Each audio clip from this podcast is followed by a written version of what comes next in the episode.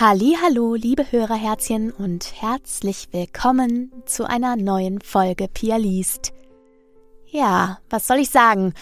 Wir haben den 24. Dezember, Heiligabend ist da und anlässlich dessen gibt es eine kleine Sonderfolge, denn morgen ist ja der letzte Samstag in diesem Jahr, der 25. Und da erscheint natürlich eine längere Folge Pia liest, die reguläre Folge Pia liest für Dezember. Aber heute, jetzt am 24. gibt es nochmal eine kleine weihnachtliche Thriller-Geschichte von Cat van Arbour für euch. Ihr habt schon am 10. Dezember eine Geschichte aus ihrem Buch Düstere Weihnachten, ein etwas anderer Adventskalender zum Lesen, äh, zu hören bekommen. Und so soll es heute weitergehen mit dem zweiten Pia Liest Special. Und dazu möchte ich noch eine kleine Triggerwarnung abgeben. Es geht in der Geschichte um Gewalt und explizite Darstellung von Gewalt und auch um Mord. Und es wird auf jeden Fall recht blutrünstig. Das heißt, es ist nichts für Kinder und auch nichts für ganz schwache Gemüter, aber ich glaube, ihr kommt damit zurecht. Falls euch sowas allerdings zu nahe geht, dann überspringt diese Folge einfach und dann könnt ihr morgen wieder einsteigen. Äh, morgen, wie gesagt, gibt's eine längere Folge. An dieser Stelle nochmal vielen, vielen Dank, liebe Cat, für die Einsendung deiner Geschichten. Ich habe mich wahnsinnig gefreut, auch in diesem Jahr, genau wie letztes Jahr, eine Geschichte beziehungsweise sogar zwei Geschichten von dir mit ins Programm hier aufnehmen zu dürfen im Dezember. Äh, damit hast du uns auch zwei zusätzliche Folgen im Dezember ermöglicht hier bei Pia Liest, ähm, worüber sich sicherlich einige sehr freuen werden, so hoffe ich zumindest. Und falls ihr das Buch von Cat oder eins ihrer anderen Bücher gerne erwerben möchtet, dann schaut doch mal auf www.catvanarbor.com vorbei. Die Adresse schreibe ich euch auch nochmal in die Show Notes. Da findet ihr alle relevanten Infos zu Cat und ihren Büchern. Äh, ihre Bücher bekommt ihr nämlich als E-Book und auch als Print und bald gibt es auch eins von ihren Büchern als Hörbuch und da war ich nicht ganz unbeteiligt. Ich halte euch dazu auf dem Laufenden. Falls ihr da schon mal reinsneaken möchtet, dann könnt ihr auf Instagram vorbeigucken bei mir, pia.liest und dort findet ihr einen Post vom 15.11. Da habe ich angefangen, das Buch einzusprechen. Und ich weiß nicht genau, wann es erscheint, aber es handelt sich um Geschmack der Täuschung und da spreche ich eine Rolle namens Lexi und es ist ein ganz wunderbares, sehr, sehr spannendes Buch, ähm, ja, mit reichlich Plot-Twists und äh, unberechenbaren Handlungswechseln. Und mir hat es großen Spaß gemacht, das Buch einzusprechen. Und wir hoffen natürlich, ihr habt später beim Hören genauso viel Spaß. Ich halte euch darüber auf dem Laufenden. So, ihr Lieben, Jetzt wünsche ich euch ganz, ganz viel Spaß beim Hören. Lasst euch schön einstimmen, wenn auch düster und blutrünstig. Und ich wünsche euch von ganzem Herzen fröhliche Weihnachten.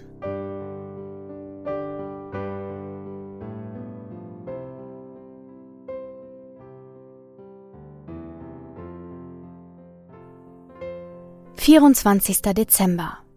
Schöne Bescherung. Eine weihnachtliche Geschichte von Cat von Arbour. Wie Butter gleitet das frisch geschärfte Messer durch das Fleisch, das meine Schwester gerade in kleine Würfel schneidet. Für einen Augenblick hatte ich überlegt, ihre Einladung auszuschlagen, aber Weihnachten ist immerhin das Fest der Familie und der Vergebung. Sie gibt die ersten Fleischstücke in den heißen Topf und es knistert lautstark. Mit einem milden Lächeln beobachte ich, wie das Olivenöl winzige Blasen an den Fleischrändern schlägt. Es wirkt beinahe beruhigend. Bist du mit der Paprika fertig? Durchdringt ihre Stimme meine Versunkenheit. Gleich. Konzentriert zerschneide ich die letzte Hälfte, gebe sie in die Schüssel und reiche sie ihr. Das Fleisch ist toll. Wo hast du das her? Ach, das hat Daniel besorgt, bevor er los musste. Irritiert blickt Sina mich an. Wo muss der denn hin? Schwer atme ich aus. Nach Bonn, zu einem wichtigen Meeting. An Weihnachten? Erstaunt sieht meine Schwester auf. Aber er kommt doch zum Essen? Nein, leider nicht. Ach, Süße, das tut mir leid. Schnell rührt sie das Fleisch im Topf um, damit es nicht anbrennt. Der Bratgeruch strömt mir in die Nase und übertüncht die Schmach. Mit einer Hand fischt Sina ihr Handy aus der Hosentasche und schaut auf das Display. Erwartest du einen Anruf? Nein, nein. Sie steckt es wieder ein und schüttet die Paprika in den Topf. Es klingelt. Machst du mal auf? Das müssen Mama und Papa sein. Ein mulmiges Gefühl überkommt mich, aber ich dränge es in die hinterste Ecke meines Verstandes und gehe zur Haustür. Hallo, mein Kind, schön dich zu sehen, begrüßt mich meine Mutter überschwänglich. Mein Vater drückt mir einen Kuss auf die Stirn, dann hilft er meiner Mutter aus dem Mantel. Sehnsüchtig beobachte ich die beiden. Seit über 30 Jahren sind sie nun schon verheiratet und noch immer spüre ich die unbändige Zuneigung zwischen ihnen. In der heutigen schnelllebigen Zeit ist das etwas Besonderes. Ich gehe vor ins Esszimmer und nehme die dunkelroten Servietten von der Anrichte, um sie zu falten. Meine Hände zittern leicht. Das sieht ja wieder traumhaft aus, Sina, schwärmt meine Mutter und umkreist den eingedeckten Kaffeetisch. Danke, Mama, ruft sie aus der Küche. Ich bin gleich da. Setzt euch doch. Der Stuhl kratzt über das Parkett, als ihn mein Vater für meine Mutter zurechtrückt. Dann setzt er sich neben sie. Ach, da seid ihr ja schon. Hallo. Tobias, Sinas Mann, betritt das Esszimmer. In der rechten Hand eine Flasche Rotwein und in der linken einen alten Whisky. Hier, Dieter, ich habe etwas ganz Feines für uns nach dem Kaffee, schwärmt er und gesellt sich zu meinem Vater. Die beiden vertiefen sich in ein Gespräch über die Lagerung und die daraus resultierenden Qualitätsmerkmale eines edlen Whiskys. Ich platziere die gefalteten Servietten stilgerecht auf unseren Tellern und stoße beinahe eins der Weingläser um. Kindchen, ist alles in Ordnung? fragt mich meine Mutter. Du wirkst abgelenkt. Alles gut, ich bin nur etwas aufgeregt. Übertrieben lächle ich sie an. Dass sie mich wie ein Buch lesen kann, macht mich fertig. Da bin ich. Wir können anfangen. Mit einem langen Messer in der Hand schreitet Sina durch die Tür, beugt sich über den Tisch und schneidet den Kuchen an. Eine sündige Eierlikörtorte. Wo bleibt denn Daniel? fragt meine Mutter. Der kommt nicht, er ist auf Geschäftsreise, antworte ich schnell. An Weihnachten? Mein Vater sieht mich verwundert an. Ich hatte geahnt, dass es Zweifel geben würde, aber nicht, dass ich mich so in die Ecke gedrängt sähe. Meine Fassade beginnt zu bröckeln. Daniel hat eine Affäre, platzt es aus mir heraus. Meiner Mutter fällt vor Entsetzen die Gabel auf den Teller. Das Klirren dringt lautstark in meinem Kopf und gibt den Startschuss für meine Tränen. Stille. Niemand sagt ein Wort. Durch den Tränenschleier sehe ich, wie Sina die Hand vor den Mund schlägt und mich anstarrt. Nach wenigen Sekunden findet sie ihre Sprache wieder. Ist das wahr? Ich nicke langsam. Ach, Kindchen, das tut mir so leid. Meine Mutter steht auf, eilt zu mir und hüllt mich in eine schützende Umarmung. Ich lasse mich gehen und schluchze lautstark auf. Das ist furchtbar. Meine Mutter ist die Einzige, die etwas sagt. Alle anderen schweigen noch immer. Die Bestürzung im Gesicht meines Vaters schmerzt zusätzlich. Er hielt Daniel für den perfekten Mann für mich. Aber nichts ist wirklich perfekt. Außer Sina vielleicht. Ich schaue kurz nach dem Essen, danach reden wir, okay? Sina streicht sanft über meine Schulter, als sie den Raum verlässt. Mein Vater gießt einen Whisky ein und schiebt das Glas zu mir. Hier, mein Kind. Er ringt nach Worten. Ich weiß, Alkohol ist nicht die Lösung, aber es beruhigt die Nerven. Ich lächle ihn dankbar an, denn ich weiß die Geste zu schätzen. Eine Vibration in meiner Hosentasche lässt mein Herz unangenehm flattern. Wo bist du verdammt nochmal? Ruf mich sofort an. Neun Worte, die mir ein klein wenig Genugtuung verschaffen. Sina stößt wieder zu uns, während Tobias die Gläser mit Whisky auffüllt. Auch er wirkt fassungslos und schüttelt unaufhörlich den Kopf. Jetzt her. Woher weißt du das? Sina setzt sich neben mich und wartet ungeduldig auf Antwort. Das klingt vielleicht blöd, aber ich hatte so ein merkwürdiges Gefühl. Ich zögere einen Moment. Dann bin ich ihm gefolgt, als er einen seiner Termine hatte. Ein riesiger Kloß verengt meinen Hals. Er ist zu einem Hotel gefahren. Zimmer 323. Alle Augen starren mich gebannt an. Als ich vorbeilief und lauschte, habe ich ihn stöhnen hören. Ich blicke auf die nervösen Hände, die in meinem Schoß liegen. Er war nicht allein. Vielleicht hat er sich auch einen Porno angesehen, mutmaßt Tobias, aber der böse Blick meiner Mutter bringt ihn augenblicklich zum Schweigen. Er hebt entschuldigend die Hände. Und was hast du dann getan? Fragt meine Schwester. Was glaubst du? Ich bin gegangen. Mich so von ihm demütigen zu lassen, war einfach zu viel. Meine Mutter nickt verständnisvoll. Mein Vater verliert den Blick in sein Glas. Seine Kiefer spannen sich an. Glaubst du, er ist jetzt wieder bei ihr? fragt Sina. Auch in ihren Augen brodelt das Feuer der Wut. Vermutlich. So ein Scheißkerl, zischt sie und leert ihr Weinglas in einem Zug. Ich nicke. Tut mir leid, dass ich unser Kaffeekränzchen zerstört habe. Du? Nein, das war er, höre ich Sina sagen und meine Mutter pflichtet ihr bei. Lasst uns essen. Es wäre schade um den schönen Kuchen, erkläre ich, auch wenn ich keinen Hunger verspüre. Tobias ist der Erste, der sich aus der Schockstarre löst und damit anfängt, den Kuchen zu verteilen. Die Stimmung ist gedrückt und alle hängen ihren Gedanken nach. Nach dem Kaffee ist traditionell bei uns Bescherung. Wir versammeln uns wie jedes Jahr um den geschmückten Baum, der ekelhaft perfekt aussieht, und versuchen so zu tun, als hätte ich gerade keine unangenehme Botschaft überbracht. Im Hintergrund läuft klassische Weihnachtsmusik. Stille Nacht, heilige Nacht. Mein Vater krabbelt halb unter den Baum und beginnt damit, die Geschenke zu verteilen.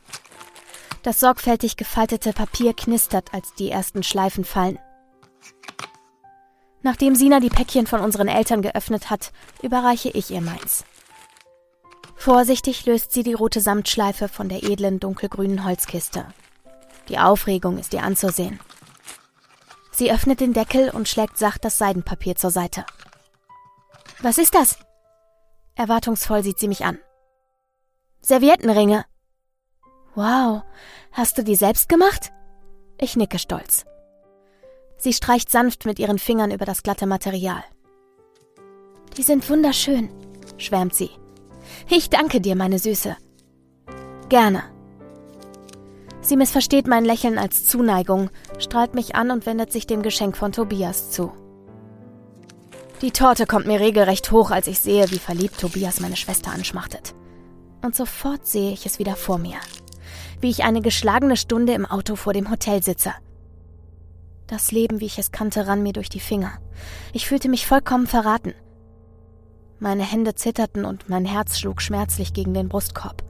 In dieser Verfassung konnte ich noch nicht losfahren. Als ich endlich bereit war, den Motor zu starten, sah ich sie. Daniel und seine Geliebte, wie sie Händchen haltend aus dem Hotel kamen. Ich hatte nicht gelogen. Ich war wirklich danach nach Hause gefahren. Aber ich habe verschwiegen, dass ich die Gespielin meines Mannes gesehen hatte. Sie schenkte Daniel denselben Blick wie ihrem Mann Tobias. Sina, meine kleine Schwester. Der Verrat brach mir das Herz. Die unbändige Wut, die damit einherging, aber setzte ungeahnte Energien frei. Nun sitzt sie hier, die Scheinheiligkeit in Person und führt alle an der Nase herum. Am liebsten würde ich ihr die Augen auskratzen, aber ich gehe subtiler vor. Sie bekommt noch das, was sie verdient. Nach der Bescherung verschlägt es Sina wieder in die Küche und sie bereitet alles für das traditionelle Abendessen vor. Gänsebraten mit Klößen. Das Gulasch, das sie zusätzlich zubereitet hat, ist für sie selbst. Schon als kleines Kind bekam sie von unserer Oma eine Extrawurst, da sie dem fettigen Braten und den klebrigen Klößen nichts abgewinnen konnte. Das setzt sich bis heute fort. Mein Vater und Tobias ziehen sich mit Zigarren und Whisky ins Arbeitszimmer zurück. Meine Mutter sammelt das herumliegende Geschenkpapier ein, glättet es, damit man es für die nächsten Präsente verwenden kann. Ich räume derweil die Teller und das benutzte Besteck in die Spülmaschine. Einige Stunden später, die wir mit Kartenspielen verbracht haben, schaue ich müde aus dem Fenster und beobachte vereinzelte Schneeflocken, die im Wind tanzen. Ein hypnotisches Bild. Meine Sicht verschwimmt und ich sehe wieder auf die Scherben meiner Beziehung hinab. Erinnere mich an die letzten Tage, die ich in der Garage verbracht habe. Sägen, Bohren, Schleifen. Das Anfertigen der Serviettenringe war zeitintensiv und verlangte mir einiges ab. Die Nackenschmerzen durch die gebeugte Sitzhaltung spüre ich noch immer, aber das Ergebnis hat sich gelohnt. Die Arbeit daran lenkte mich auf angenehme Weise ab. Eine Welle der Genugtuung erfasst mich erneut. Elisabeth? Der Ausruf meines Namens reißt mich aus meinen Gedanken. Ja? Würdest du den Tisch decken? Mit einem aufgesetzten Lächeln nicke ich meiner Schwester zu und gehe ins Esszimmer. Während ich die Gedecke herrichte, spüre ich wieder eine Vibration in meiner Tasche. Betrügst du mich? Ich ignoriere die Nachricht mit einem breiten Grinsen. Meine Mutter und Sina richten die Speisen auf dem Esstisch an. Angelockt vom Geruch der Speisen gesellen sich mein Vater und Tobias wieder zu uns. Mein Vater erhebt sein Glas und spricht zu unserer kleinen Familienrunde. Liebe Sina, du bist eine wahre Künstlerin. Ich wage es zu sagen, dass du dich mal wieder selbst übertroffen hast. Das geschmückte Haus, das Essen, einfach alles. Danke, meine Liebe. Übelkeit steigt in mir hoch, als ich Sina vor Stolz fast platzen sehe. Dann der Griff zu Tobias, dem Ahnungslosen. Sie nimmt seine Hand und verschränkt ihre Finger mit seinen. Das Bild von ihr und Daniel ploppt erneut vor mir auf. Meine Gesichtszüge verhärten sich. Lasst uns essen, bevor es kalt wird, sage ich, um dem Treiben ein Ende zu bereiten. Kannst du für deinen alten Herrn ein bisschen Gulasch entbehren? fragt mein Vater unerwartet. Sina strahlt. Natürlich. Nachdem sie sich eine Kelle auf den Teller gefüllt hat, reicht sie die Schüssel weiter. Als ich sie in den Händen halte, um sie an meinen Vater weiterzureichen, rutscht sie mir im letzten Moment aus der Hand und fällt. Das edle Porzellan kollidiert mit dem Parkettboden und das Gemisch aus Scherben, Fleisch und Soße verteilt sich zwischen uns. Die Hosenbeine meines Vaters sind mit heißer Paprika benetzt. Ach, Elisabeth, ruft er laut und springt eilig vom Stuhl auf. Oh je, entfährt es mir. Das tut mir so leid. Schnell begebe ich mich auf den Boden, um das Elend meiner geplanten Ungeschicklichkeit zu beseitigen. Warte, Kind, ich hole Handfeger und Müllschippe. Meine Mutter eilt in die Küche. Es tut mir leid, Sina, beteuere ich.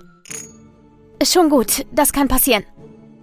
Ihrer Mimik entnehme ich allerdings, dass das eine Lüge ist, denn ihre angespannten Kiefer erzählen eine andere Geschichte.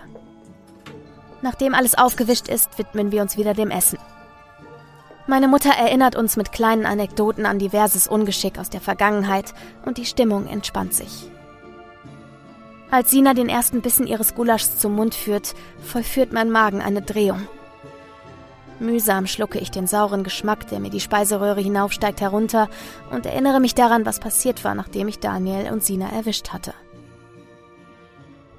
Ich raste nach Hause. Viel zu schnell, um wirklich sicher am Verkehrsgeschehen teilnehmen zu können, und legte mich ins Bett. Wartete auf den treulosen Traummann. Wurde fast wahnsinnig. Die Aufregung, die mich durchfuhr, war überwältigend. Der Moment, als ich seinen Schlüssel im Schloss hörte, brachte mein Herz fast aus dem Takt. Nach einigen Minuten kam er ins Schlafzimmer, zog sich aus und legte sich zu mir ins Bett, als wäre nichts geschehen und fing an, unter der Decke meinen Körper zu streicheln.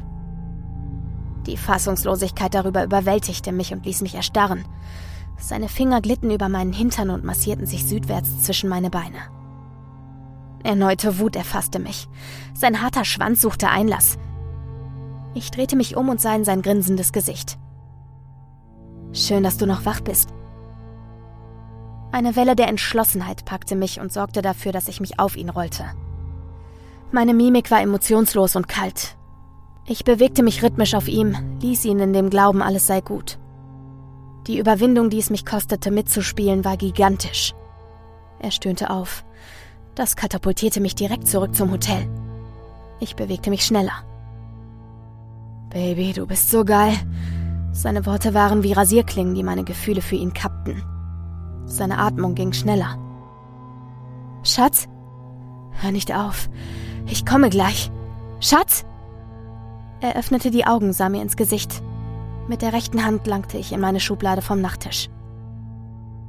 Es ist aus. Seine Augen weiteten sich. Ich zog die kleine Nagelschere zügig über die pochende Stelle an seinem Hals.